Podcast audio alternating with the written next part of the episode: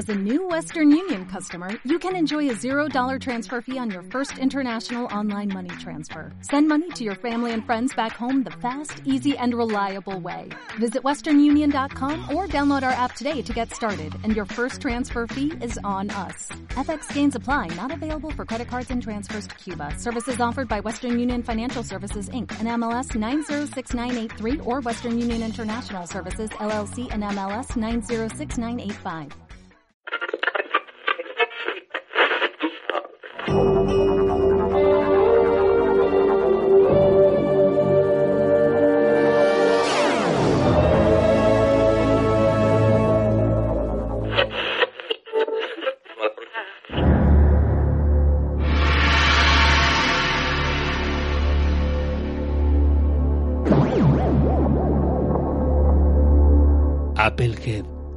Radio.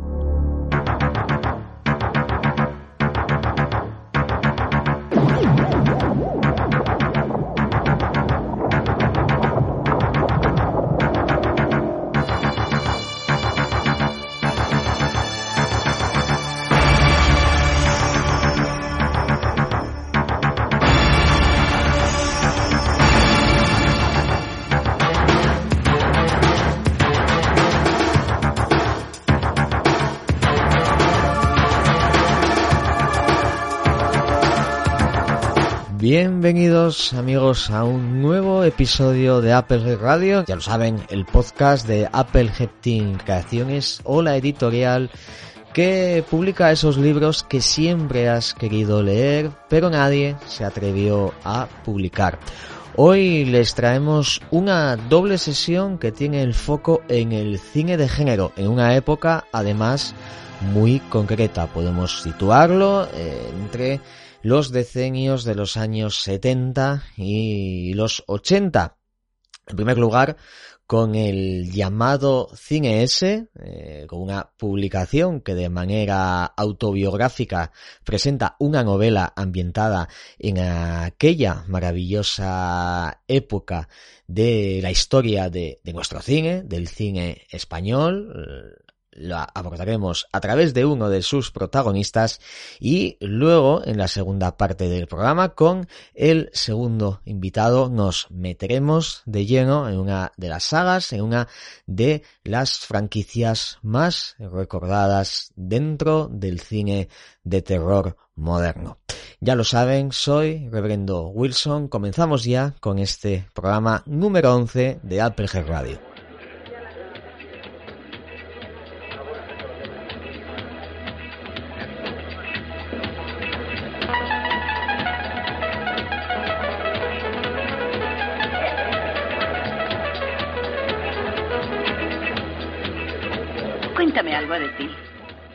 Que haya nada interesante en mi vida. Además, mi padre ya te habrá hablado de mí. Sí, pero me gustaría saber cosas que tu padre no sabe. No sé, todo lo que has hecho durante estos años, las cosas que te gustan. Por ejemplo, si tienes novia. Sí, una buena chica, de buena familia, pero muy aburrida. ¿Ah, sí? ¿Cuál es tu tipo de mujer? pues alta, rubia, hermosa y sensual, de ojos azules, dulces y violentos, que sugieren calor, gozo, pasión, deseo y ganas de vivir. Como... ¿Bailamos?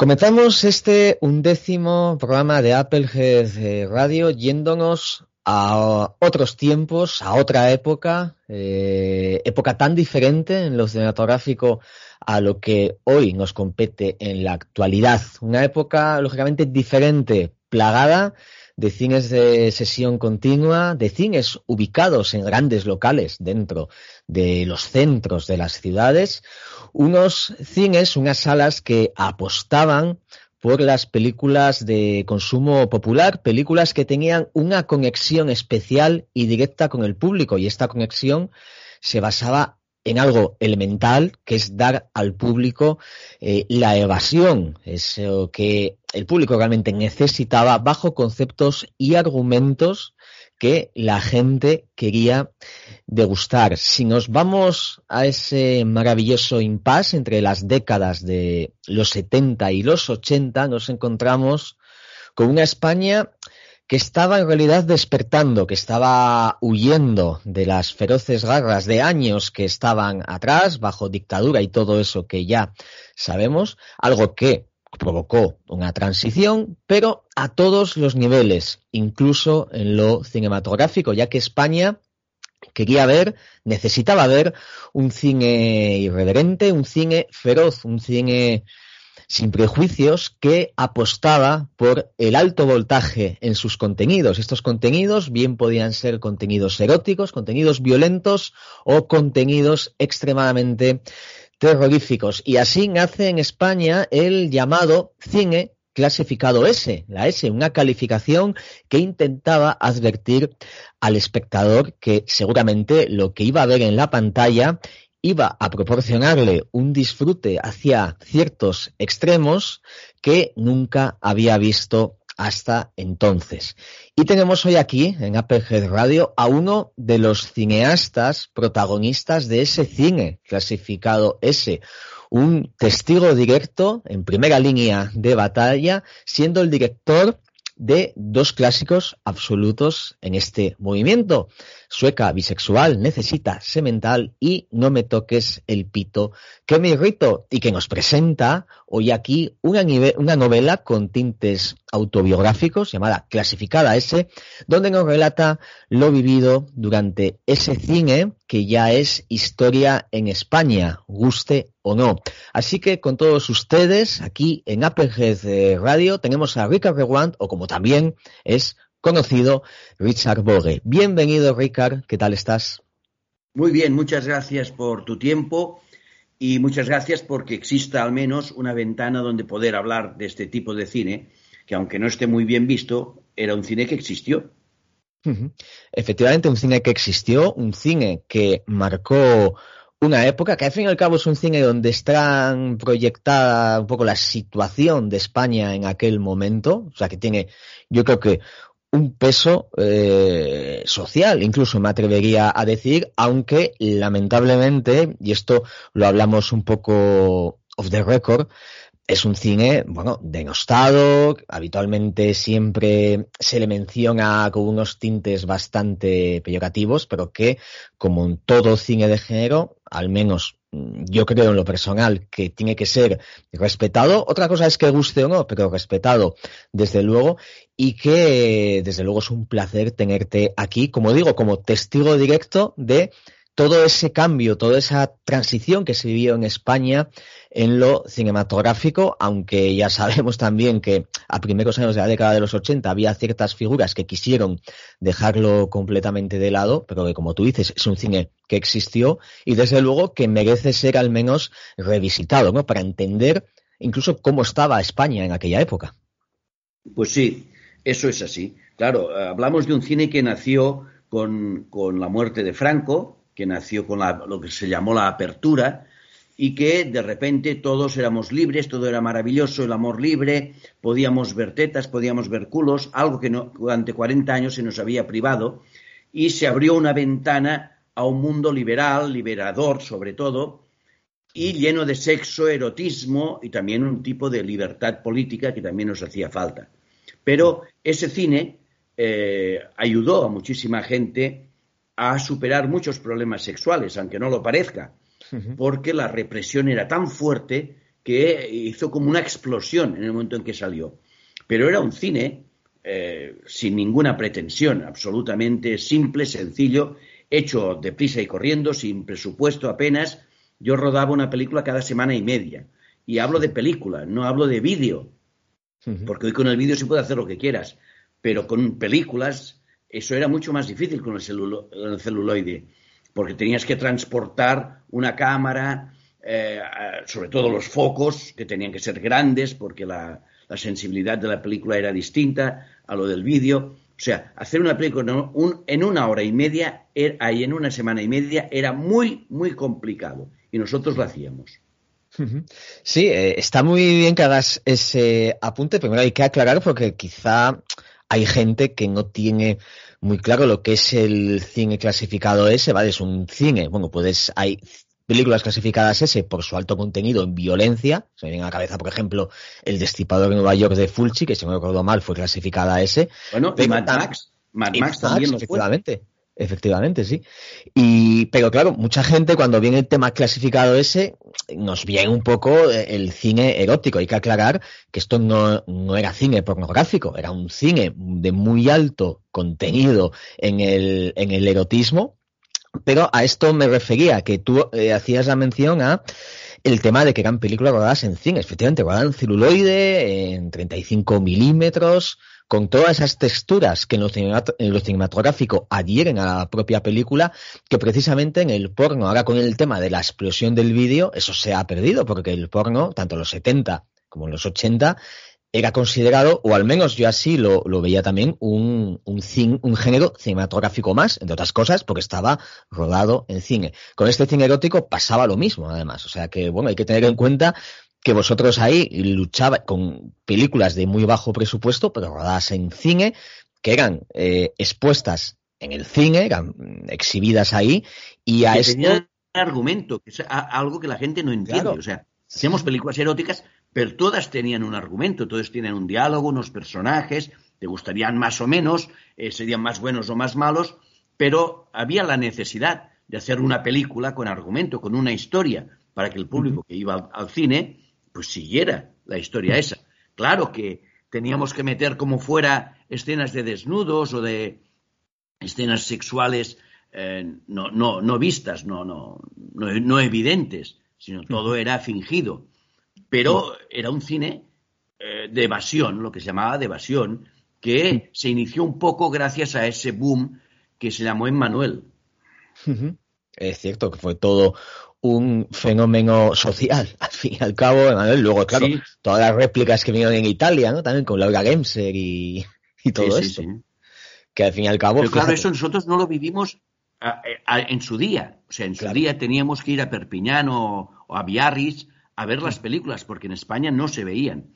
Cuando hubo la apertura, entonces sí, se abrió los cines y aparecieron las Emmanueles blancas, negras, amarillas, todas, las Emmanueles sabidas y por haber, más 400.000 de Camerones, cuentos de Canterbury. O sea, hubo toda una explosión de cine erótico que se nos había privado de ver en aquel momento y que, no siendo un cine de primera categoría, sí teníamos ganas de ver. Claro, y que sobre todo era, era un cine siempre se, se, denomina hoy cine de consumo popular y efectivamente es un cine popular porque daba al público lo que quería y eran películas que además, eh, corrígeme si me equivoco, pero en cine aguantaban semanas y semanas. O sea, hubo dentro del cine... Mira, todavía eh, hoy yo estoy cobrando de autores de Sueca Bisexual Necesita Semental, que en su día fue la película más española, más vista, la película española más vista aquel, aquel año. Era una coproducción con Italia, pero en España fue la película más vista aquel año. O sea, este, estoy, hablando de casi dos o tres o cuatro o cinco millones de personas que vieron esa película. Sí, que hoy que estamos acostumbrados a que las una película que se estrena en cine, si tiene una recepción más o menos modesta, a la semana siguiente ya está, directamente te la mandan al vídeo on demand a los meses siguientes y ya está, ¿no? Pero conviene remarcar eso, que eran eh, películas que llegaban al cine y que tenían un éxito arrollador, entre otras cosas porque había esa conexión especial con el, con el público, ¿no? Al fin y al cabo era lo que el público quería ver y el público salía contento, incluso seguramente mucha gente repetiría, visionado, ¿no? En el, en el Bueno, y luego cuando apareció el vídeo, eso se multiplicó por 100. Claro, ya el auge del videoclub, claro. ya fue el acabose. con la llegada del vídeo, las películas eróticas se lanzaron aún mucho más, porque había la intimidad de poder verlas en casa. Efectivamente, sí. Sí, que ya eh, había mucha gente también, imagino, que quizá el ir a ver eh, eso, eh, películas como, como las tuyas, pues como que les daba igual un, poco, un tanto de vergüenza, ¿no? En plan de, ostras, que me ven en el cine entrando a ver esto como si entrasen en una sala X cochambrosa, ¿no? Eh, que es como que la gente va ahí en plan con tapados y demás, Sí, con sí. gabardinas y sombrero.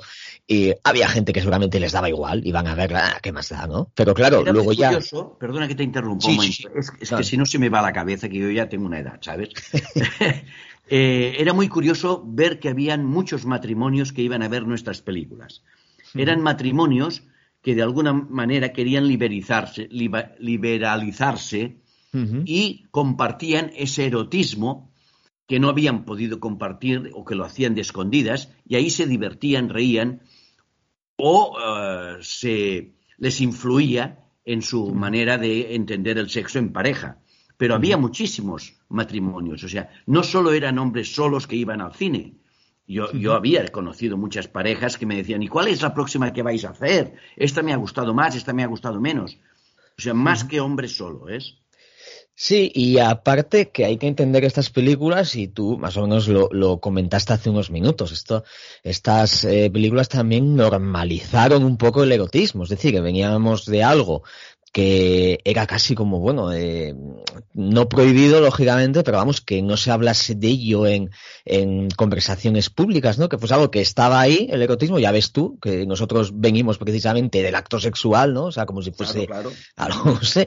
Y estas películas lo que hicieron tuvieron su peso social también, porque al fin y al cabo, en plan de, bueno, es que hay que, hay que normalizar esto, hay que eh, hablar de ello sin, sin ningún tipo de, de tapujos, que claro, hoy en día, con los tiempos en los que vivimos, quizá mucha gente que no sepa trasladarse a la época, me refiero a gente igual de mi generación o, de generaciones eh, recientes, mm, dice, ¿cómo es posible ¿no? que este tipo de cine generase tanta ebullición social? Pero claro, hay que entender un poco el contexto en el, en el que se hizo, que curiosamente en Italia pasó algo parecido, ¿no? Porque las cinematografías de género de Italia en España siempre han ido muy de la mano, ¿no? Pero Sí, en Italia, sí, la comedia erótica italiana, Claro, no tuvieron a Franco. claro, Y se, leva- se liberal- esta palabra me cuesta mucho Sí, decir. liberalizaron antes que eso nosotros. Y ellos, ellos son los reyes del género, ¿eh? O sea, Sí. todos los géneros los explotaban antes que nadie.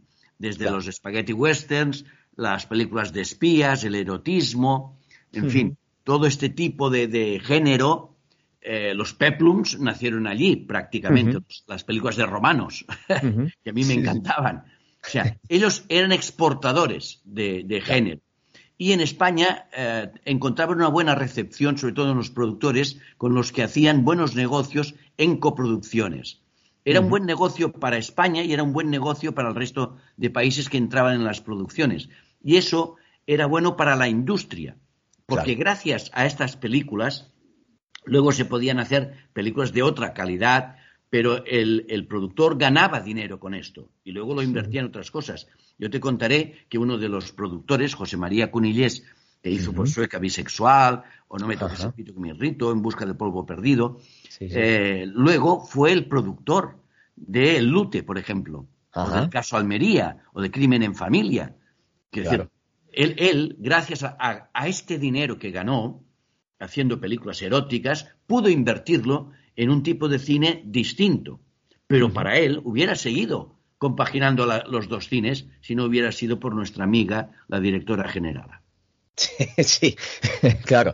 Y además, bueno, Cunillés, eh, una auténtica personalidad eh, que yo creo que está un tanto olvidado y me parece, y luego de manera injusta, porque es un, un hombre, como digo, un hombre de cine de esos a la antigua usanza, un típico productor, donde la figura del productor, y lógicamente tú que has trabajado con él, lo sabes bien. Somos muy amigos porque seguimos en contacto, ¿eh? Seguimos Claro, hablando el- y, y preparando proyectos que nunca haremos, pero bueno, ahí estamos Bueno, hablando todo el día.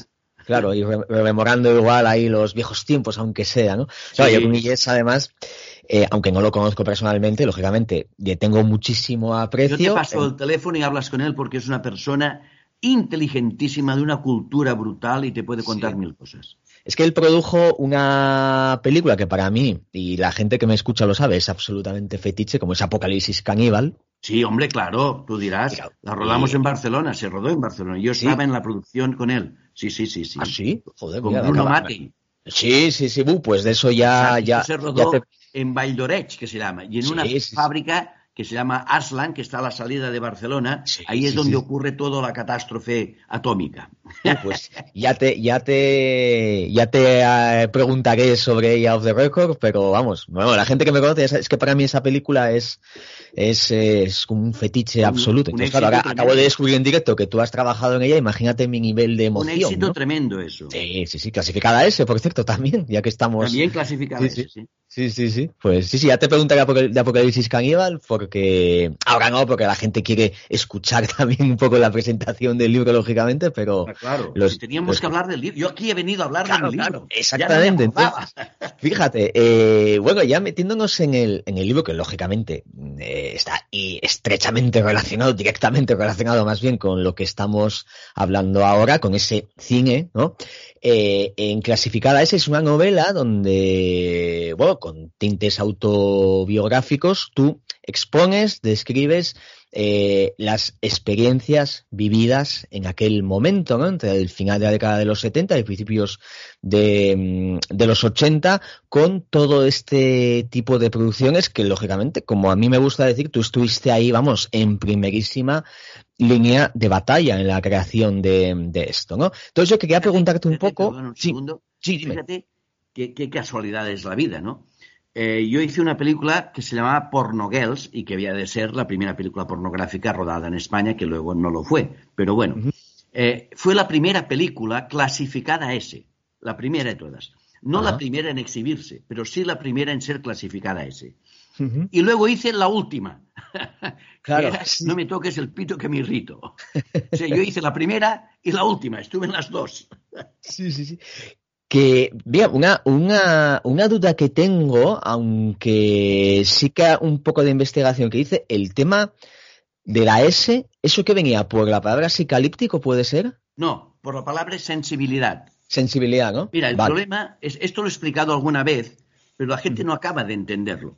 El problema viene en el momento en que la censura desaparece o medio desaparece, de hecho, ¿no? Entonces aparece este- este- estos productores que querían hacer una película porno y presentan a la censura una película soft. Se llamaban soft y hard, ¿no? Soft era sin escenas visualmente fuertes y hard eran las, digamos, pornográficas. Y presentan una, una versión absolutamente erótica, pero no fuerte, a censura. Y la gente, la Junta de Censura, que solo iba a clasificar la película, no iba a prohibirla, solamente a clasificarla para que la gente supiera, pues, para las edades que estaba realizada. No sabían cómo eh, clasificar las películas eróticas que les venían de golpe y porrazo, pues sin beberlo ni, ni, ni comerlo, sin saber de qué.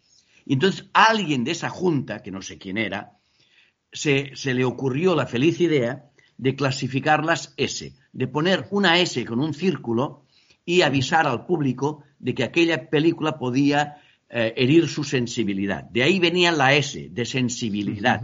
Y eso se ponía al principio de la película, cuando en la proyección, pero también se ponía en el vestíbulo y en las taquillas de donde ibas a comprar la entrada y donde ibas a ver la película para que el, el público supiera lo que iba a ver y luego no se quejara diciendo, "Ah, es que esto es una cosa pornográfica o es erótica o no sé qué. Claro. Entonces, de ahí nació el S, de esa primera película que se presentó y que no sabían cómo cla- clasificarla. Claro. Y a partir de aquí, todas las películas eróticas que se rodaban en España, pues pasaban por el cedazo de la S. La siguiente fue una película que se llamó Una loca extravagancia, eh, una loca extravagancia sexy, de mi amigo Isidoro Llorca, el primer productor que eh, era dirigida por Enrique Guevara y eran como sketch rodados en vivo en un cabaret con desnudos muy elegantes, eso sí, de varias señoritas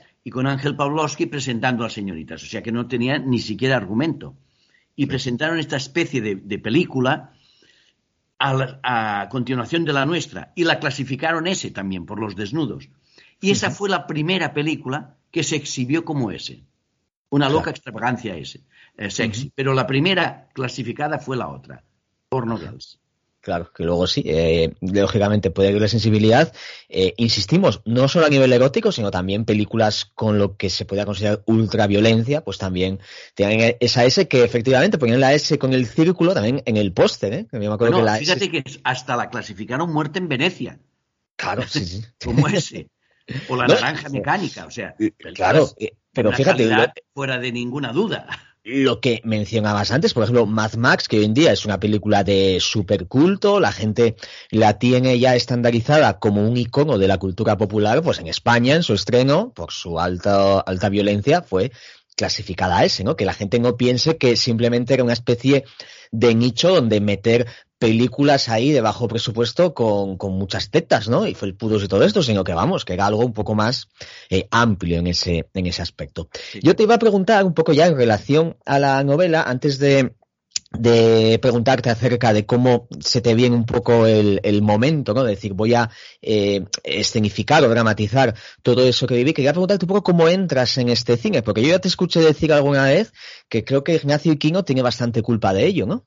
Bueno, sí. Eh, en realidad yo empecé con Ignacio Efeiquino, porque mi tío, que era un actor muy conocido en Cataluña y que era propietario, bueno, propietario, eh, regentaba un teatro importante también en Cataluña y que yo trabajaba como actor, trabajé, yo empecé desde muy niño trabajando como actor, desde muy, muy niño. Incluso hice una película con Maurice Ronet, que se llama La vida es maravillosa, que era niño, hacía todos los programas de televisión que te podías imaginar en Barcelona, siempre era el niño de la televisión, y mi tío era un, actor muy conocido. Y yo me interesaba mucho el mundo del cine, me, apasionaba, y ya cuando tuve una, cierta edad, no mucha, eh, 14, 15 años, le pedía para, para acompañarle a ver los rodajes. Y entonces él rodaba mucho con Iquino. Y yo iba a ver cómo rodaba con Iquino, hasta que un día una, una actriz amiga mía me dijo, ¿por qué no le dices a Iquino para trabajar con él? Y sí, sí, eh, se lo dijo, fui a hablar con Iquino y me dijo, pues ya puedes empezar. Y lo primero que hice fue Chicas de Alquiler. Y a partir de aquí, luego, el problema es que vino la Mili. Ah, yo estuve un año y medio haciendo la Mili. Y además, curiosamente, juré bandera dos veces. Una por Franco, se me murió en mitad de la, de la Mili y tuve que jurar por el rey luego. sí, ahí te pillo, ahí el impasse justo, vamos. No, creo que mucha gente le pasase eso, ¿eh? de jugar bandera dos veces. Sí, entonces ya luego vine, cuando acabó la mili, ya había saltado el resorte del liberalismo, aunque todavía no habían películas eróticas. Y creo que fue en el, el 77 que empezamos a rodar ya películas eróticas. Y a partir de ahí, pues entré en esa dinámica de trabajar para varias productoras, sobre todo con Iquino, empecé escribiendo guiones con él, que en muchos no estoy ni siquiera acreditado, lo cual estoy muy enfadado porque no cobro de derechos de autor, aunque tengo los contratos, pero no sirve de nada. Sí, por ejemplo, la caliente niña Julieta, ¿no? Me parece que estás tú, en la caliente niña Julieta. Sí, hombre. Tenías tu guion, ¿no? Que es un, clásico de. Tengo, tengo el contrato, además. Lo que pasa es que era un cuento de Leptamerón, que era una especie de novela como el de Camerón, pero en español. Y yo le presenté un cuento este, le gustó, lo ampliamos, lo convertimos en moderno y luego él rodó lo que le dio la gana. Pero eh, el guion era mío, como los violadores del amanecer, nace de una noticia que yo le llevé a él. Porque él tenía mucha, mucha envidia de José Antonio de la Loma por su gran éxito de Perros Callejeros sobre todo porque de la Loma había empezado con él, también como yo, pues como guionista o tal, ¿no? Y luego se había desprendido de, su, de sus garras maléficas y había emprendido un camino en solitario bastante bueno. Y con perros callejeros lo petó. Eso a él le molestaba mucho, que un, alguien que había empezado con él tuviera más éxito que él mismo. Y entonces quería hacer una película tipo perros callejeros, pero con más sexo y tal, y no encontraba. Y yo vi hablando con él un día, en, un periódico había una noticia pequeña de una banda que se dedicaba a violar a las chicas cuando iban a trabajar, cuando amanecía, las chicas se iban a trabajar a la fábrica y tal, y las esperaban y las violaban. Le dije, mira esta noticia. Y dice, esto es lo que tenemos que hacer. Y ahí empezó Los Violadores del Amanecer.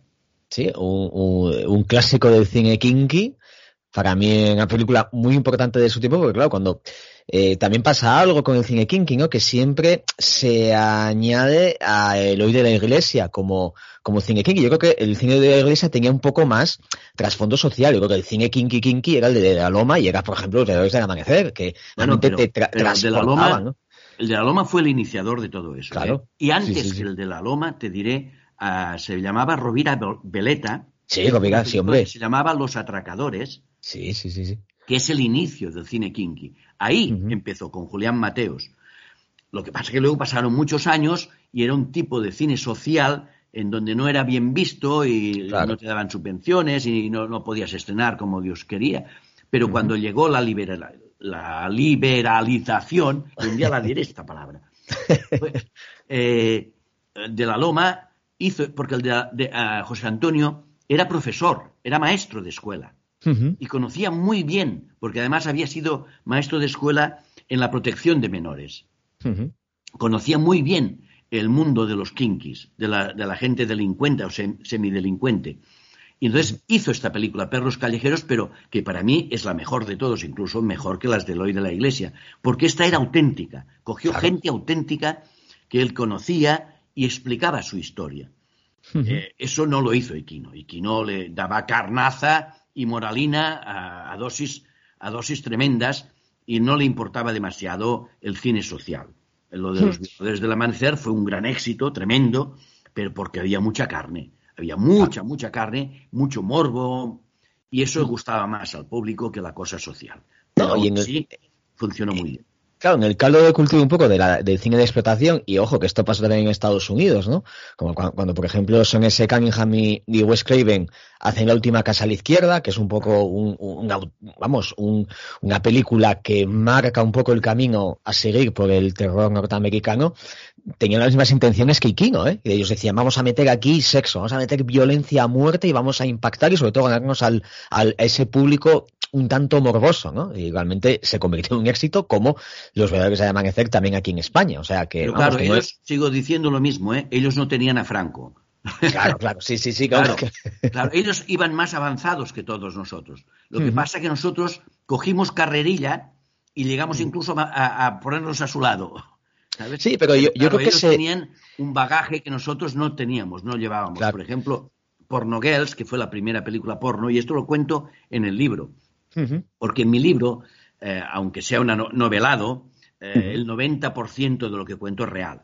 Es absolutamente real. Y hay gente que me dice, que ha leído el libro y dice, pero bueno, estas anécdotas te las has inventado. No, no, te juro que no me las he inventado. Que eso ocurría. Son graciosas, son divertidas. Porque yo le he buscado siempre el lado cómico o el lado humano y divertido de las situaciones. Y la, las situaciones que cuento son muy divertidas. Claro, en el momento que rodábamos no lo eran tanto, pero ahora vistas a distancia lo eran mucho. En Porno Girls, de 15 actores co que cogimos para hacer la película, eh, en porno, tenía que ser porno, pues no uh -huh. se le levantó a ninguno. claro, y, y, eso cada vez que teníamos a un hombre era una anécdota, era todo claro. un mundo, era una historia. Bueno, y, y, un enorme problema para la producción, claro. O sea... Bueno, la producción, el, el, productor que era, que era italiano, Enzo, y estaba el coproductor que era andorrano, Jordi Gigo, claro, -huh. decían, estamos haciendo un, una película porno sin porno. y claro, era un desastre, aquello era un desastre. Cada día que teníamos que rodar una escena pornográfica con un hombre, nos volvíamos locos. Y, uh -huh. y locas las chicas que hacían lo que podían, pero claro. al pobre hombre, por una razón u otra, nunca alcanzaba el, cen el cenit, nunca llegaba a la cumbre. Claro, claro. y te iba a preguntar, ¿en qué momento eh, eso tomas la decisión de decir, bueno, eh, todas esas anécdotas, todo, toda esa al fin y al cabo, vida profesional que viviste con el cine clasificado ese como un poco eh, detonador de todo, ¿cuándo decides decir, bueno, voy a dramatizarlo en páginas, voy a escribir una novela que es curiosa también la decisión de novelizarlo y no simplemente hacer una autobiografía, ¿no? Que es un poco lo, el camino habitual a la hora de, retratar todas estas experiencias. ¿En qué momento decides y por qué decides también novelizarlo? Bueno, eh, lo, decido novelizarla porque mi vida es, eh, no es la habitual para llegar al cine ni para llegar a eso. Entonces, uh -huh. yo uh, me basé en la vida de un amigo mío que sí llegó ahí, que tenía su padre, tenía una, una tienda de fotografía en donde vendía de, de Strankis películas de Super 8 que le traían de, de Francia, eróticas. Entonces, yo me he basado en la vida de este amigo mío, pero luego ya he entrado en la mía. He hecho un poco novelizado, también he cambiado los nombres de todos. Eh, no, no, no son nombres, aunque a buen entendedor pocas palabras bastan. Es decir, fácilmente adivinas de quién estoy hablando en cada momento. O sea, eso te iba a preguntar, los que más o menos estamos metidos en, en, este tipo de cine, este tipo de películas, vamos a saber rápidamente. Pero rápidamente, ¿eh? Sí, vale, O sea, vale, no, no necesitáis ni siquiera una guía. Esto te lo pregunto ya por interés personal, ¿eh? Para... Sí, sí, lo vas a entender rápidamente y vas a saber de quién hablo en cada momento. Lo que pasa es que lo he hecho, he cambiado los nombres porque no quiero que nadie se moleste. No quiero que nadie diga, ay, ¿por qué has hablado de mí? Claro, es Claro, comprensible, claro. Puedo, puedo hablar de mi vida y de lo que me ha ocurrido, porque eso soy libre de hacerlo. Lo que igual no puedo es meter a alguien dentro de mi vida y, y meterle en un jardín o contar alguna cosa íntima, pues que le, que- que le parezca mal, ¿no? Por eso he cambiado los nombres. Pero las historias, el 90% son reales, pero reales, ¿eh? O sea, desde mi rodaje en, en Italia o mi vida en Francia, porque he rodado en, en casi todo el mundo, rodé. Eh, pues son muy divertidas. Las cosas que me ocurrieron en Italia son impensables, son, son una cosa increíble. Y, y las cuento en el libro como anécdota. Claro, en el libro siempre pongo un- una coletilla constantemente, después de cada ca- capítulo, que digo, pero yo qué estoy haciendo aquí? Porque claro, cuando yo me, me de- quería dedicar al cine, quería hacer cine eh, bueno. O sea, quería hacer el cine de Spielberg, por ejemplo, que en aquel momento estaba en la cresta de la ola. Yo quería hacer películas interesantes, de aventuras, o aunque sea de género, pero quería hacer cosas distintas a lo que me tocó hacer por la época y por mis circunstancias, pues que me llevaron a que me contrataban constantemente para escribir, hacer de ayudante de dirección, o a llevar incluso la producción, o dirigir, o actuar a veces en este tipo de cine. Y yo ganaba mucho dinero en aquel momento haciendo esto. Claro, el dinero que ganaba, curiosamente, lo invertía en una compañía de teatro infantil para hacer musicales que no se hacían. O sea, yo fui el primero que hice musicales, eh, teatro infantil musical en España, porque no lo hacía nadie y ahora lo hace todo el mundo. Pero esto no lo saben. O sea, que el dinero que yo ganaba en las películas eróticas las invertía en, este, en esta compañía pequeña que yo tenía en Barcelona. Eso, eso es por lo que hice la novela. O sea, Claro. ¿por qué la novelé? Y por qué la hice es muy fácil, porque gente como tú, que estaba interesada en este tipo de cine, en qué ocurría, por qué se hizo, me hizo llegar a pensar que eso yo lo contaba normalmente, siempre de viva voz, y cuando hago una obra de teatro, pues con la compañía les cuento anécdotas, se ríen mucho, y todos me dicen, esto tendrías que escribirlo, porque el día que tú desaparezcas, esto no lo sabrá nadie.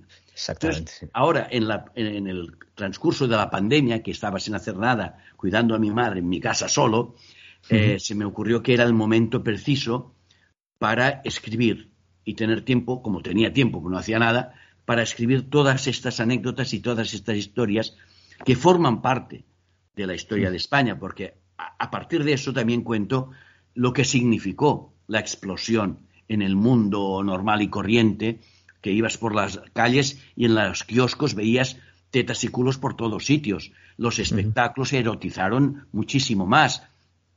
O sea, todo se convirtió en un mundo en donde el sexo ya era normal, incluso más que normal, porque es que no lo había sido hasta ahora. Pues por esas cosas hice esto. No, y yo ya como te dije off the record, yo personalmente te agradezco un montón que hayas tomado esa decisión, porque los que amamos este tipo de cine, eh, el hecho en estos márgenes, en esas décadas, yo creo que eh, hay que valorar cada entrevista que se hace, cada libro que se publica, cada autobiografía que gente como tú decide hacer, porque así es una manera de que todo esto quede inmortalizado, de que generaciones que vengan después, y aunque también quizás sean pocos como somos ahora, pero que por lo menos tengan un material ahí del que puedan tirar para no quedarse solo en las películas, ¿no? Sino ir más allá, saber qué pasa un poco detrás de las cámaras y eh, especialmente darles un poco de, de, entendimiento del contexto en el que se hicieron y, y, y, las circunstancias ¿no? que derivaron a que películas como las tuyas pues hayan salido a la luz, hayan hecho una cinematografía popular una cinematografía que encima eh, en ella se proyecta un poco eso, la situación del país, es que no deja de ser una especie de documento histórico todo esto, ¿no? Aunque esté muy... Las obsesiones sexuales que había, que existían, nosotros las reflejábamos en las películas. Claro. O sea, eh, eh, hay mucho... Yo hice dos películas que a mí me hacían mucha gracia, porque yo me lo tomaba todo muy en broma, ¿eh? O sea, yo no, soy más de comedia que de drama. Y, con un amigo mío, Enrique Casamichana, que era actor, eh, nos pusimos a pensar eh, historias, pequeños sketch, unidos por un sexólogo, ¿no? Pero estos sketch eran divertidos porque eran casos, algunos, que nosotros sabíamos que habían ocurrido. Les dimos la vuelta y les hicimos como graciosos, pero eran casos reales, partíamos de casos reales. Y esos fueron las dos películas del sexólogo que se llama En busca del polvo perdido y No me toques el pito que me irrito, interpretado por el maravilloso Carlos Velat. Eso eran historietas unidas, pero que en el fondo eran reales, porque Enrique eh, Casemichán y yo, que éramos actores y trabajábamos mucho por toda España haciendo de actores, claro, habíamos vivido casos eh, sexuales y de, situaciones eróticas que pensábamos, esto no puede ocurrir. Y sí, sí, ocurría. Y entonces las poníamos en las películas. Y entonces también nos decían, bueno, pero esto es que claro, es que os inventáis cada cosa. Y yo pensaba, bueno, en el fondo, si supieras la verdad y de quién hablamos, porque muchas gente son gente famosa, eran, gente famosa y de la que sacábamos la historieta. Claro. Claro, claro, joder, es que, en fin, qué tiempos y yo creo que, tiempos mejores, ¿no? En cuanto a lo cinematográfico de lo que vivimos ahora, esto ya es opinión personal. Compartida, ah, compartida. Así que, Ricard, yo creo que nada más, primero, darte las gracias por estar aquí, por haber compartido este tiempo con el podcast de, de Applehead Team, Applehead Radio. Por supuesto, agradecerte también nuevamente el que hayas hecho esto, porque esto, insisto, para los que, para los que nos interesa este tipo de cine, es eh, necesario, indispensable el, conocer esto, ¿no? Y, por supuesto, para la gente que igual no esté metido en esto, quizá le pueda servir también un poco para poner en valor, poner en situación, poner en contexto este cine clasificado ese que, insisto, nos guste o no, es un capítulo de la historia de nuestro país, de la historia que Hay tanta gente que no sabe, sobre todo de generación joven, que no saben de lo que de, del cine ese, no conocen. Se lo tengo que contar y no lo entienden. Dicen, ¿por qué clasifican ese? ¿Por qué no sé qué? No saben que existió. Claro, duró ocho años. Para la gente muy joven esto, estamos hablando del año del catapum. Pero es importante que la gente sepa que existió este cine. Porque Es, es, la misma historia de España, es la transición, es lo que nos tocó vivir después de una época tremenda. Y eso sale en el libro reflejado. Explico muy bien el por qué ocurrían todas estas cosas. Incluso hablo un poco antes, durante la época de Franco, cuando nos íbamos a Perpiñán, cuando se pasaban de Strankis las, las películas estas de Super 8 eróticas, eh, cuando empezó a rodarse películas eróticas en España de Super 8, porque hasta Vigas Luna tenía una pequeña productora que se llamaba Luna Films, que rodaba películas de Super 8 para la supervivencia, las vendían en las tiendas de fotografía. O sea, hay cosas que la gente no, no, no, entiende, ni sabe, ni conoce, y quizá gracias a, que yo lo he escrito, pues algunos más sabrán de lo que teníamos que vivir. Así es. Pues lo dicho, Ricard, muchísimas gracias. Decir que bueno, tu libro ahora mismo se encuentra en preventa dentro de la web de Applehead eh, Team y que ya enseguida ya va a estar eh, disponible para, para todo el mundo. Y simplemente, sin más, agradecerte nuevamente tu presencia aquí y el haber realizado esta obra. ¿Cómo no? Muchas gracias a ti.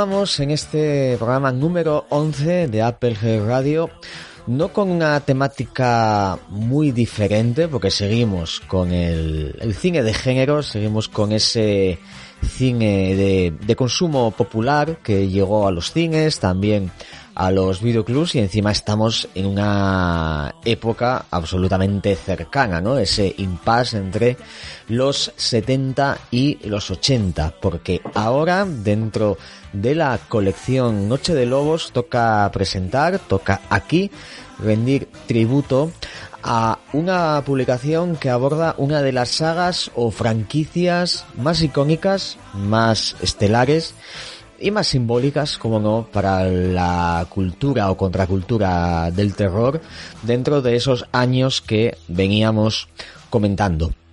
El libro se llama Vacaciones en Crystal Lake, la saga de Viernes 13 y su autor Jesús Félix Sacristán está aquí con nosotros. Muy buenas Jesús, ¿qué tal estás? Bienvenido a Apple Radio. Hola, muchas gracias por, por la invitación. no, hombre, como siempre, muchísimas gracias a vosotros, en este caso a ti en particular, por estar aquí.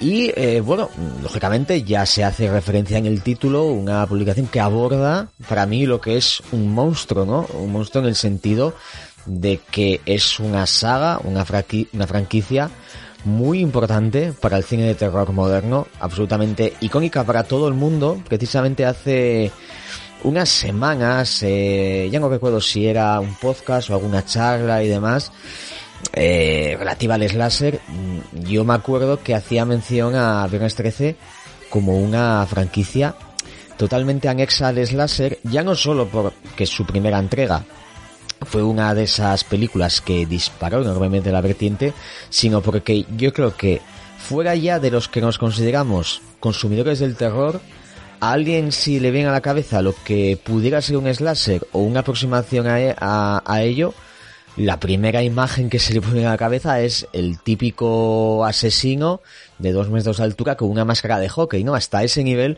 podemos decir que Jason Burgess como villano de, de la saga ha alcanzado pues un nombre propio, un capítulo en sí mismo dentro de la cultura del terror. Pero Jesús, eh, quería preguntarte primero el, cómo decides, ¿no? Afrontar, ya te lo que para mí es un monstruo, como es decir, bueno, vamos a aglutinar, vamos a abordar, vamos a estudiar toda la saga de Viernes 13 en una única publicación, con esa cantidad de, de, películas que hay y sobre todo con la importancia, dejando a un lado la calidad o no, ¿eh? que eso ya son opiniones absolutamente subjetivas, pero lo que es innegable es que Jason Burgess y su franquicia son un capítulo en sí mismo del, del cine de terror. ¿Cómo decides afrontar esto? Pues eh, creo que la, primera idea em, era, eh, no sé si recuerdas los libros de, la editorial Midons que se publicaron sí, a finales de los 90, a principios de los 2000. Ahí tenían libros que eran em, eh, como, em, como si fueran libretas, simplemente el título de la película y, y, bueno, un pequeño resumen y una pequeña opinión. Y entonces yo quise hacer una especie de todas las secuelas del cine de terror, pero bueno, digo todas desde la Universal hasta, hasta el presente. Em, y, bueno, partiendo de ahí me quedé con Viernes 13, bueno, primero por, porque soy bastante fan y, y, después porque creo que es la serie que mejor funciona con las secuelas. Quiero decir, si Viernes 13 se hubiera quedado exclusivamente en la primera película, obviamente creo que hoy no estaríamos hablando de ella, o bueno, se habría quedado hay como, eh, pues es un slasher más y, probablemente ni siquiera de los más destacados, porque la primera película, pues, mm, no hago spoilers ya a nadie, que la asesina es, es Famela y es bastante poco recordada, obviamente. Han eh, tenido 40 años para verla, o sea que no pasa nada por... Eh, entonces creo que, ya digo, creo que la serie lo que me interesa es esa que se fue construyendo como película a película, ladrillo a ladrillo, y, es curioso porque el personaje, tal cual lo entendemos, ese icono que hablabas tú, eh, no está, como mundo sabe, hasta la, película número 3, que tanto pues, Freddy, Michael Myers, Pinhead, todos estaban definidos en la primera película. Y, bueno, eso me parecía atractivo y por eso, eh, bueno, parte de esa primera idea, digamos, creo que está condensada en el capítulo 2 en el que se repasa un poco la historia, así grosso modo, obviamente, de, las secuelas en, el cine de terror. Pero la génesis, digamos, está, está en ese, proyecto que, no, no se lleva a cabo.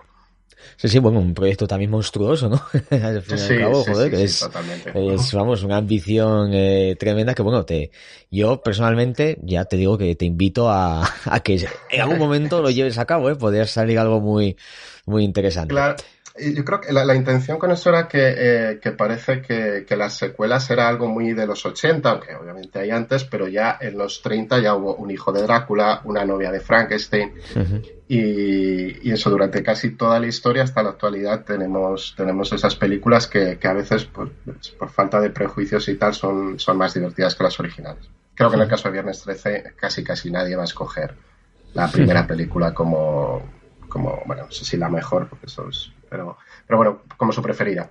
Sí, y al fin y al cabo, eh, mira, esto que dices queda demostrado opinión personal, ¿eh? con el remake, que el remake en realidad no se hizo una nueva versión de la primera película, sino más bien una nueva lectura de lo que entendemos por la saga, ¿no? Y sobre todo la iconografía de la saga, que está escenificada lógicamente en la figura de Jason Burgess, ¿no?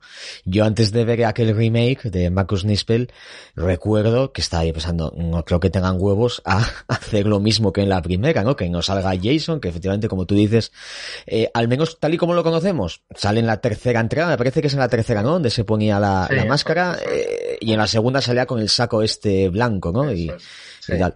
Y fíjate, tú antes también comentabas algo que me parece muy acertado, el hecho de que Viernes 13 como franquicia es una franquicia con personalidad, ¿no? Tú te vas un poco eh, repasando cada una de las entregas, tenemos esa cuarta parte también que para muchos es la mejor, pero bueno, a su manera también es una manera casi de, de, de resetear la, la, franquicia con algún personaje que se convertiría también en, en icónico.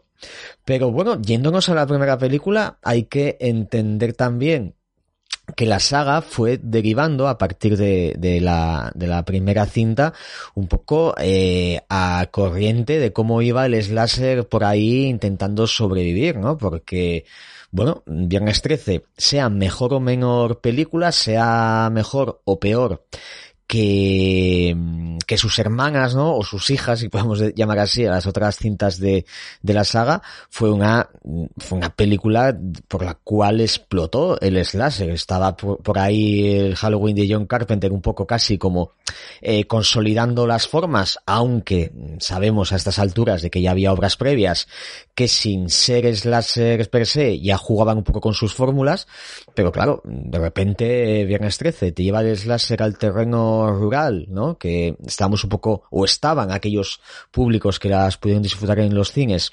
acostumbrados un poco, pues, a, a eso, a urbanizaciones o ciudades dormitorio, como pasa, por ejemplo, con el, con el Haddonfield de, Halloween, te lo lleva a un campamento y, zas, de repente el campamento ya se convierte en un tropo en sí mismo del slasher, ¿no? Y, e incluso la figura, la estapa y es un Burgess, a partir sobre todo, como decimos, de la tercera, se convierte también un poco en el modelo a seguir por, por muchos cineastas. Eh, por ejemplo, me está viendo ahora la cabeza Sleepaway Camp, que no deja de ser, o de, de Burning, ¿no? La quema. No deja de ser refritos absolutos de Viernes 13 cuando Viernes 13 también había copiado lo suyo, ¿no? Sí, sí, sí. Totalmente. O sea, Viernes 13 eh, es verdad que, que, que, sitúa el campamento como un, eh, como un escenario habitual creo que se debió también, bueno, creo, se debió también a, eh, pues ahorrar costes, obviamente. Si te vas al campo, en algunos casos se usaban las mismas cabañas para que, durmiera el equipo, eh, es más, es más económico. Pero el campamento, además, no, sé si, pero creo que, que, bajó la asistencia a los campamentos, que igual que Tiburón alejó a la gente de, de, las playas o Eh, Viernes 13 o sea, yo creo que cualquiera que haya visto muchas películas de, terror, eh, vas por algún campo o algo así, o sea, en España pasa y ves algún algún escenario y dices, joder, aquí se podría rodar una peli de terror o, podría ser un psicópata. Podrías eh, protagonizarla, ¿no? sí, sí, sí, sí bueno, protagonista involuntario, sí. Pero eh, sí, sí, sí, o sea, Viernes 13 obviamente copia Halloween, copia Halloween desde el propio título. Eh, creo que añade eh, ese elemento que es más sangre, un poco más crudeza en, los asesinatos y ahí, y ahí se configura el género. Es verdad que hay pelis anteriores, pero desde luego lo hace popular. Sí, digamos que crea industria, ¿no? son dos películas, tanto Halloween de John Carpenter como Viernes 13, pues crea, son eso, crean la industria del slasher, por así llamarlo, ¿no? Tanto mm. eh, el cine de estudios, de hecho, bueno, Viernes 13 está padrinada por Paramount, nada más y nada menos, mm. como luego ya las producciones más pequeñas, más minoritarias ven un filón que se explotó hasta, hasta la saciedad. Bueno, yo diría que hasta, hasta nuestros días, ¿no? Con continuas caídas y auges del láser como estamos viviendo. Sí, sí, sí, el láser creo que, bueno, ha habido épocas más eh, oscuras o como los presupuestos iban bajando, tampoco ha habido presupuesto muy alto nunca. Y, la entrada de los grandes estudios, es verdad que Paramount que hacía la distribución, pues es que era dinero fácil y rápido. Otra cosa es la imagen que dieras, que, en esos primeros 80 algunos eh, intentaron eh, soltar estas franquicias para porque daban una imagen, pero era una época bueno muy conservadora, como tú bien sabes por, por tu libro de las videonastis.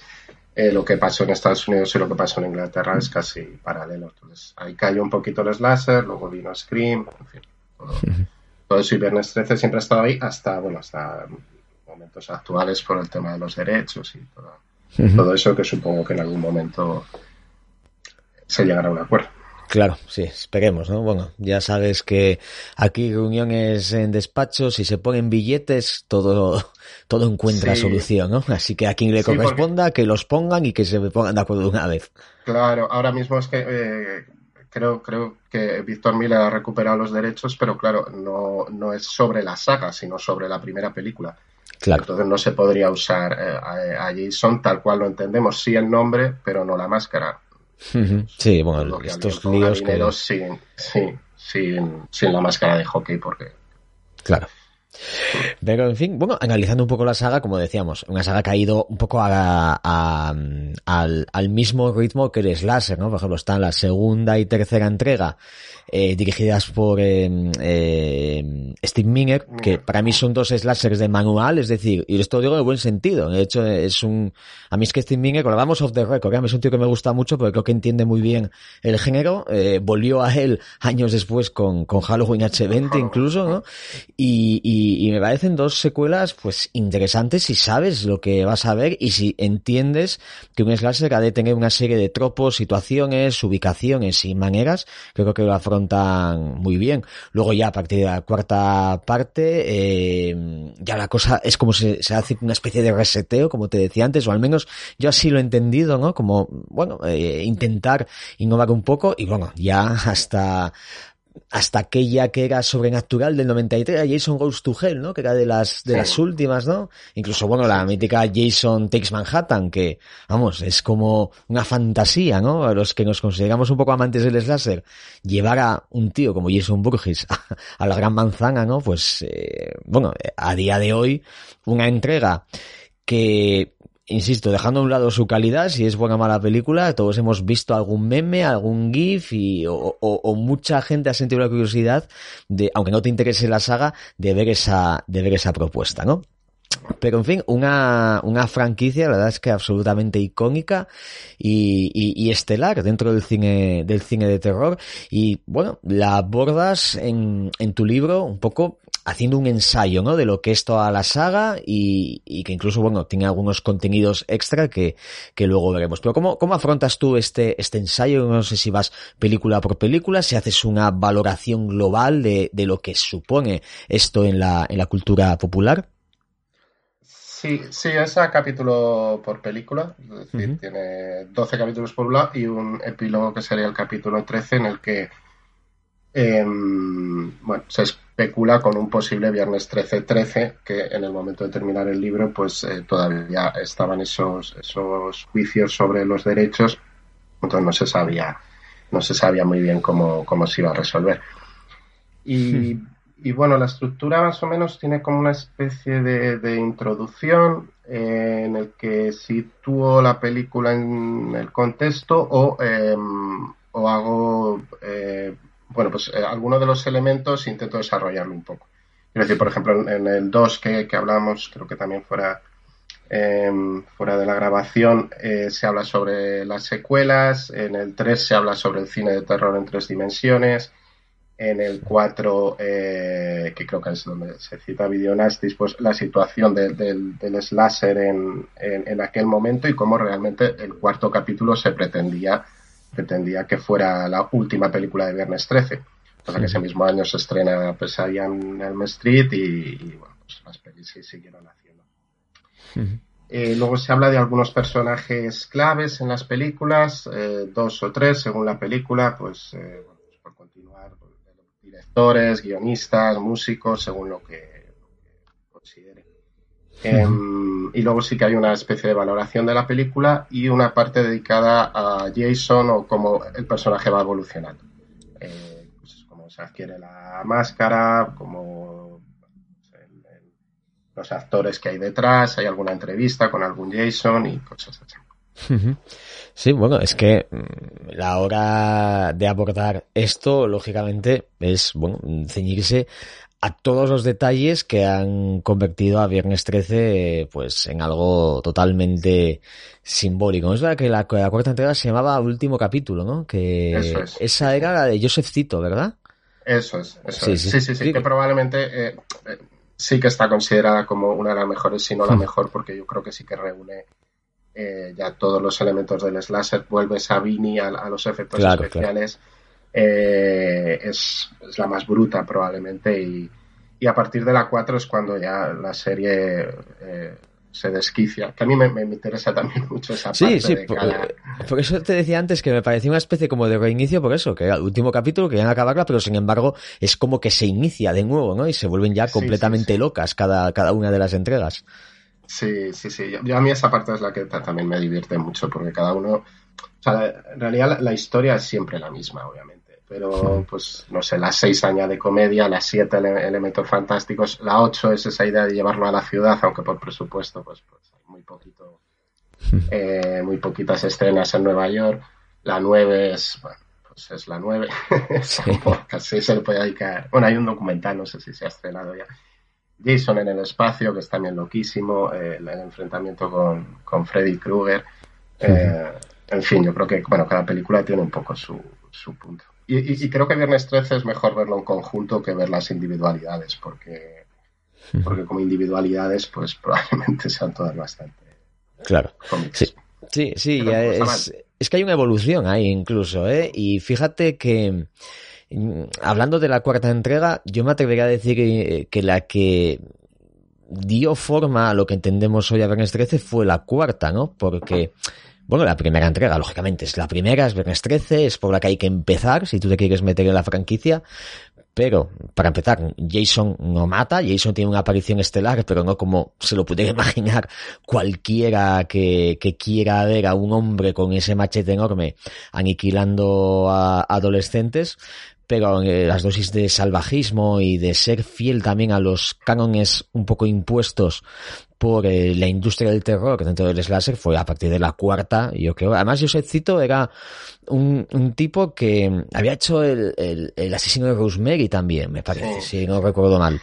Y era un tipo que te podía hacer eso y luego desaparecía en combate y lo que sea, que lo hacía todo bien. O sea, él le encargaban un producto y, y como conocía muy bien los géneros, que era algo que le pasaba a esta gente, a estos directores, pues te lo hacían de una manera totalmente eh, profesional, ¿no? Entonces, bueno, la verdad es que es también digno de, de alabanza esto. Eh, bueno, tienes eh, un apartado también en, en, en, la, en la publicación dedicado a eso, a, a, las entrevistas, ¿no? ¿Qué me puedes decir de esto? Porque, claro, los que nos gusta un poco indagar en la historia de, de estos géneros, o en tu caso como las, las franquicias y demás, bueno, siempre una parte muy interesante de todo esto es intentar hablar con los protagonistas o gente que haya estado cerca de ese, de esa temática, ¿no? Que, se aborda. ¿Cómo, qué me puedes decir de este proceso? ¿Quién pudiste conseguir? Finalmente, ¿quién no? Y, bueno, lo que te haya supuesto también para ti como fan de Viernes 13, que desde luego se nota que eres el, hecho de poder hablar, ¿no? Con gente tan cercana a, a la saga. Eh, Claro, con las entrevistas eh, sucede, hay dos, dos líneas, digamos. Por un lado, que te apetece entrevistar a, la gente que estuvo más en primera línea. No sé, una de las... Eh, a mí como fan me, divierte mucho que una mañana me levante y tenga un mail de, de Graham, que es el Jason de, la parte 6. Pero luego es verdad que cada entrevistado te da más juego no y más así que, bueno, que tampoco puedes repreguntar, estás pidiendo, bueno, obviamente estás pidiendo un favor y un esfuerzo. Todo esto, la, mayor parte del libro se escribe durante los momentos de confinamiento, de pandemia, o sea, momentos que, bueno, la gente estaba también un poco más, más tensa. Bueno, ahora tampoco mucho, pero bueno, se me entiende. Entonces, eh, claro, hay dos partes. Una, ¿quién más, quién ha dado más juego? Y otra cosa, los nombres más, más relevantes. Entonces, eh, de los actores, es verdad que, no sé, hay de la parte 2, hay de la parte 4, está Erich Anderson, que es de... Em, que es del capítulo final. Directores Thomas Dowling, que es el, director de la parte 6, pues fue también una entrevista interesante. Y, pero luego, de las más interesantes creo que son las de los guionistas. No sé si porque están acostumbrados a escribir, porque hay actores que a veces te contestaban, a ver, no con un sí, con un no, pero es verdad que daban poquito juego. Al final las, las introduces porque siempre hay algún elemento, pero creo que Eugenie de, de la parte 7 y, Todd Farmer de, de Jason 10 y, también los dos de, de, Freddy vs. Jason y, de, del remake. Creo que son de las, de las que recuerdo así como con más... O sea, que, tenían más contenido para el libro, que había más cosas nuevas y... Pero bueno, todas supongo que aportan un poquito. Estoy, viendo ahora la contra mientras hablamos y pues Tom Matthews también de, de también de la parte 6 que contesta ahí algunas cosillas. Eh, bueno, todas yo creo que aportan aportan un poquito. Luego siempre se quedan, es verdad que siempre se quedan algunas que, pues porque de repente te dejan de contestar, insistes. Eh, siempre hay algunas eh, espinitas por ahí clavadas, algunos que directamente, bueno, pues no consigues contactar y otros que sí consigues, que, lo ves, pero, pero claro, en algún momento hay que dejar de insistir porque ya, empiezas a, Sí, claro. No sé, a, Claro, siempre. Pero bueno, creo que todas, todo, Sí, digo que no, que, que todas aportan un poquito. Bueno, unas más y otras menos, claro. Bueno, y el hecho eh, innegable es que forman ya parte de, de, tu libro, ¿no? Que eso, por supuesto, es una de las cosas más interesantes. Pero sí, siempre con el tema de las entrevistas, siempre te cuentas con eso, ¿no? Invitados que sí que se comprometen un poco a fuego con el, con el producto e intentan, pues, como, bueno, dar el mayor número de, de información posible. Hay otros que seguramente sea un poco compromiso y lo hacen casi que, bueno, por agradar al fan. Y luego hay otros que directamente esto lo ven como un trabajo que hicieron hace muchos años y del cual no quieren saber tampoco mucho, ¿no? Sino que, bueno. Claro, y es que en Viernes 13 sucede que, claro, muchos de los actores eh, nunca volvieron a hacer nada. De hecho, sus carreras eh, no han tenido nada que ver con el cine, no, de todos, claro, ahí tienes a Kevin Bacon. Pero, y claro, es una cosa que haces, vamos a poner, con 22 años y, y ahora te cuando tienes 50 o 60 te preguntan, pues, y llevan preguntándote los últimos 30 años. Entonces, entiendo que haya gente que diga, eh, bueno, ya, ya, yo creo que ya he respondido bastante sobre esta escena de una peli del año 82. Porque, claro, cuando rebuscas un poco, pues yo qué sé, en YouTube hay decenas de programas, sobre todo estadounidenses, que buscan a, estos actores, que los entrevistan, las convenciones, o las convenciones todavía creo que les dan algo de dinero, pero así que entiendo que un tipo en España que, les escriba, pues, bueno, pues algunos les hacen caso y otros no. Sí, sí, es, es, es, así. Es cierto que, bueno, en Estados Unidos la cosa funciona de otra manera, pero eh, yo entiendo, a veces sí comprendo, de que estos actores, si ya si nos metemos con el cine así europeo, más de género y demás, que esa, esa gente sí que eh, realmente es como un trabajo, muchos de ellos, eh, no todos, eh, tenían como un trabajo temporal ahí que les dio mucho dinero, pero luego hicieron sus vidas, se dedicaron a otras cosas, tienen ahí sus redes sociales un poco para subir fotos con su familia y que de repente te, escriba alguien y, te pregunte, oye, esa película que hiciste en el año 82 y tal, no sé qué, pues directamente es como si a ti te preguntan acerca de tus compañeros de trabajo en el primer empleo que te dieron cuando estabas en la universidad, ¿no? Yo entiendo que a veces ellos lo afrontan un poco, un poco así, pero bueno, lógicamente cada persona es, es un mundo, aunque también digo que por lo general la gente suele ser bastante partícipe ¿eh? de, de, estas, de estas cosas eh, cuando asimilan un poco el, el, culto que se ha creado en torno a ese trabajo o esas cosas que hicieron ¿no? hace, hace años. Sí, sí, totalmente. No, sé si, bueno, igual eh, parece que queda un mal sabor de boca, pero no al revés. O sea, siempre estás muy agradecido, obviamente, y que, que, participen en eso y dediquen su tiempo. Es...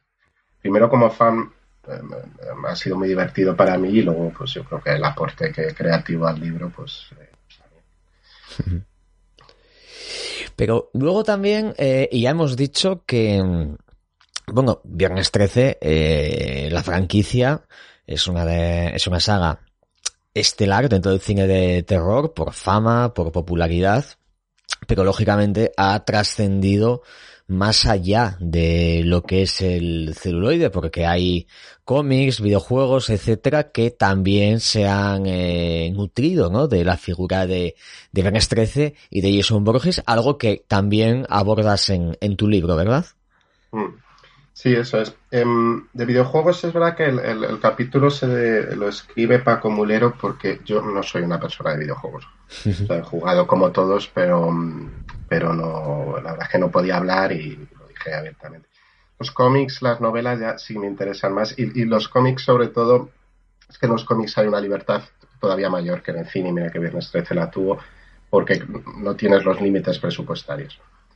Entonces, las, claro, las ideas de eh, mezclar, además de, bueno, el tema de derechos, claro, las ideas de mezclar a Jason con, con Leatherface, con, a Jason con el Uber Jason de, de Jason 10 o Jason X, eh, me, parecen francamente divertidas. A veces es mejor, es verdad, la premisa que luego el desarrollo. Pero, pero todo eso sí, todo eso creo que, no sé si todos por, por espacio, por concepción del libro, pero creo que se habla de casi casi todas las series. Incluso hay entrevistas a, novelistas que hicieron, que también se comienzo en los 2000 se hicieron novelas de, de Viernes, sobre todo de Jason 10, aunque también las había de Viernes 13, y de, bueno, Destino Final y, de varias sagas así. Y, y, dos de las novelistas también dan, eh, vamos, también puede hacerles unas preguntas y, también me interesaba mucho. Pero todo es el, mundo, el mundo de Jason, que, es verdad que ha trascendido, obviamente, y el capítulo de los videojuegos eh, es genial. No lo puedo decir porque no lo, he escrito yo, entonces no, no queda. Sí, de hecho, bueno, mm, yo a mí me tocó la época gamer hace muchos años, ahora ya no la sigo tanto, pero el reciente videojuego que se hizo de, de Viernes 13 creo que fue un éxito bastante considerable, ¿eh? lo cual quiere decir que Jason Burgess nunca pasa de moda, ¿no? Eh, seguramente en cuanto se arreglen estas movidas con los derechos y demás, tengamos, ahora que hay tanto remake otra vez y tanta recuela y tantas historias, ¿no? Con Scream y todo esto, seguramente tengamos una, una nueva entrega. Eh, hemos citado en eh, varias veces el, el, tema de Jason X o Jason 10. Jason X es el prototipo de película de culto. Yo me acuerdo de haberla visto en el cine, yo me acuerdo de rajar bastante de ella porque no era lo que yo esperaba, ¿no? Al ver, es, me esperaba ver algo muy loco, pero claro, yo iba a ver una, una secuela, ¿no? De, de Viernes 13 y claro, me ofrecieron algo absolutamente, pues, eh, excesivo en el sentido de, claro, Jason en el, en el espacio, ¿no? Pero el paso del tiempo la está convirtiendo en una pequeña joya dentro de lo que es la franquicia en particular y de estas obras a reivindicar en, en general, ¿no? O sea, ya, bueno, han pasado ya 20 años, que aunque pareciese ayer, ¿no? Pero bueno, Jason X está teniendo ahí su espacio también, ¿no te parece? Sí, sí, es que es que es muy loca. Es que eso sí que es la falta de sí, de, de, líneas, de cortapisas, de... Es verdad que se hace en, en, en el futuro por no pisar eh, ese proyecto que lleva muchos y muchos años, que es, que es Freddy vs. Jason pero, pero bueno, a mí la idea me parece loquísima y es una película francamente divertida.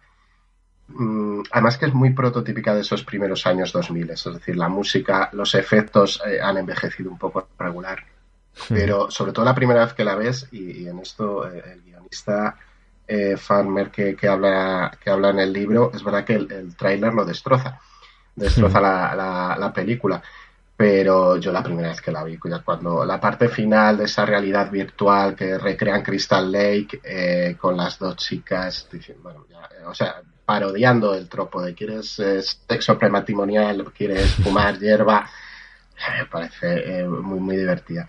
Yo creo que, es verdad que probablemente el, a mí eso me pasó por con Freddy contra Jason, que el hype que llevaba hace que, que no disfrutara la película lo suficiente. Eh, y creo que también paso, bueno, vista, vista ahora es, más divertida de lo que yo pensé en aquel momento, pero es verdad que eso, que las expectativas, porque esa película veníamos de, la novia de Chucky, que a mí me encantó, y la idea de Ronnie, Yu, Freddy, eh, Jason era, era tan enorme que era muy fácil. Pero Jason X eh, me alegra que vaya, vaya creciendo su culto, y, porque además tuvo muchas dificultades que se cuentan en el libro, pues una peli de las que se filtró, antes de estrenarse en Estados Unidos, se filtró a Internet, pues una peli rodada en digital y entonces era muy fácil hacer un copy y filtrarlo a Internet. Entonces, de hecho, creo recordar, pues, bueno, el libro está que se, que se estrenó antes en España que en Estados Unidos, lo cual la, la mató comercialmente. Sí, claro. Eso que eran otros tiempos, ¿no? De, de un Internet de cuasi primigenio, al menos en los hogares al uso. No, eh, no estaba tan distendido como ahora, pero sí que ahora que lo dices, yo también recuerdo algo de, de, de, de toda, de toda esta historia. Yo, sin embargo, Freddy contra Jason, cuando la vi en el cine, o sea, me lo pasé, o sea, la disfruté, pero enormemente, ¿eh? Y te puedo decir que una de las cosas que le valoro un montón a esa, a esa película es que eh, respetaba mucho estos cánones de décadas pasadas dentro del terror. Es decir, hay películas, incluso Jason X me puede servir un poco como, como, como ejemplo, que es como que se dejaban mucho llevar por las nuevas tendencias, ¿no? Del terror, e incluso para la acción en algunas cosas. Toda este, cuando, cuando, se produce este impasse entre décadas, es como que, y yo creo que en el tema de cine y entretenimiento, la, la película un poco eh, núcleo de todo esto fue, fue Matrix, que es que no, Matrix influyó en muchas cosas, ¿no? Incluso al cine de terror también.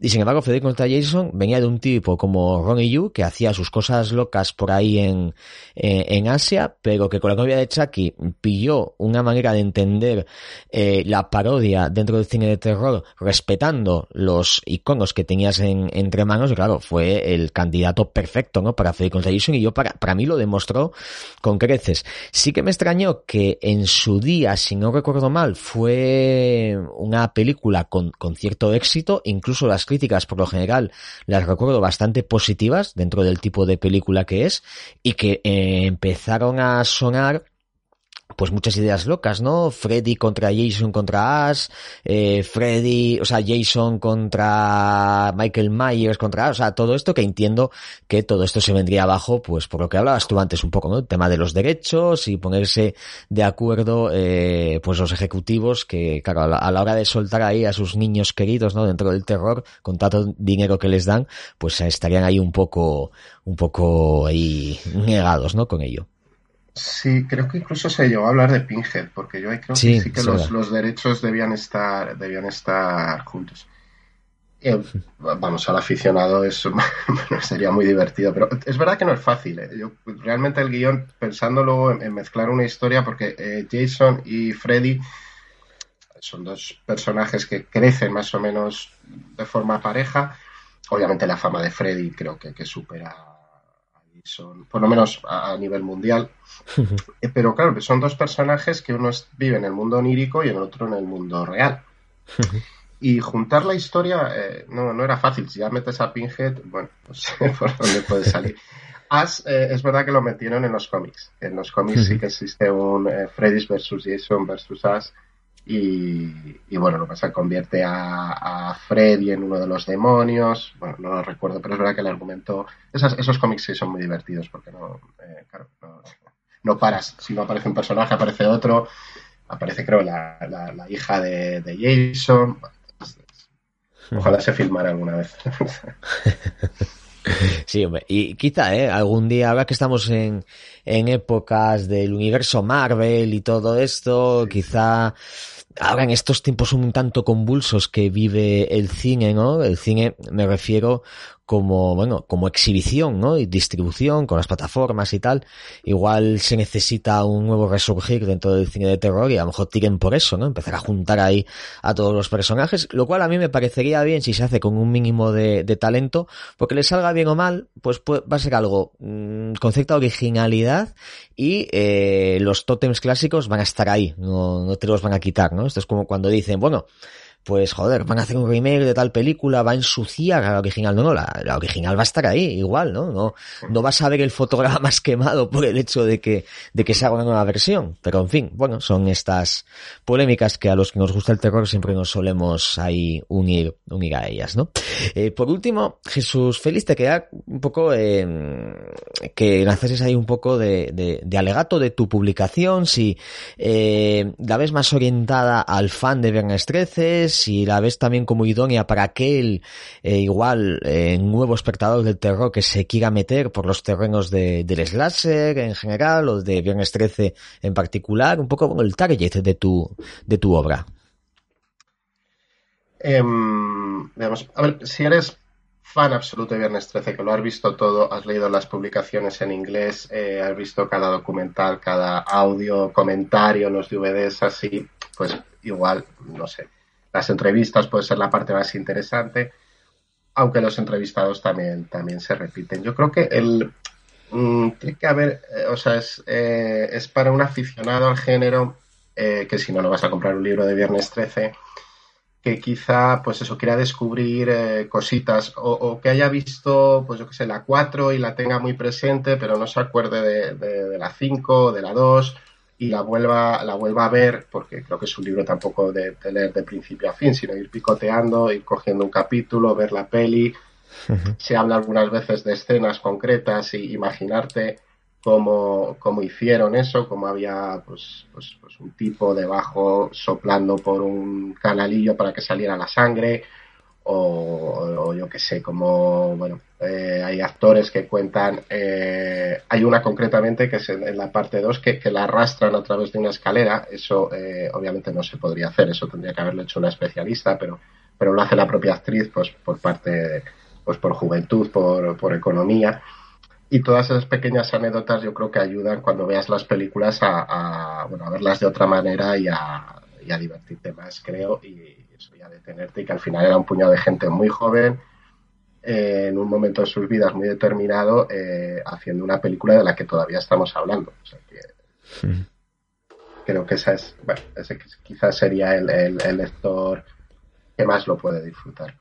Mm. Pero vamos, animo a todo el mundo, obviamente, a todos los aficionados a, a cogerlo y, y bueno, pues, pues eso, a leerlo. Mm. Sí, que por supuesto está mmm, ya disponible en, en, la web de Apple Team Creaciones dentro de la colección Noche de Lobos.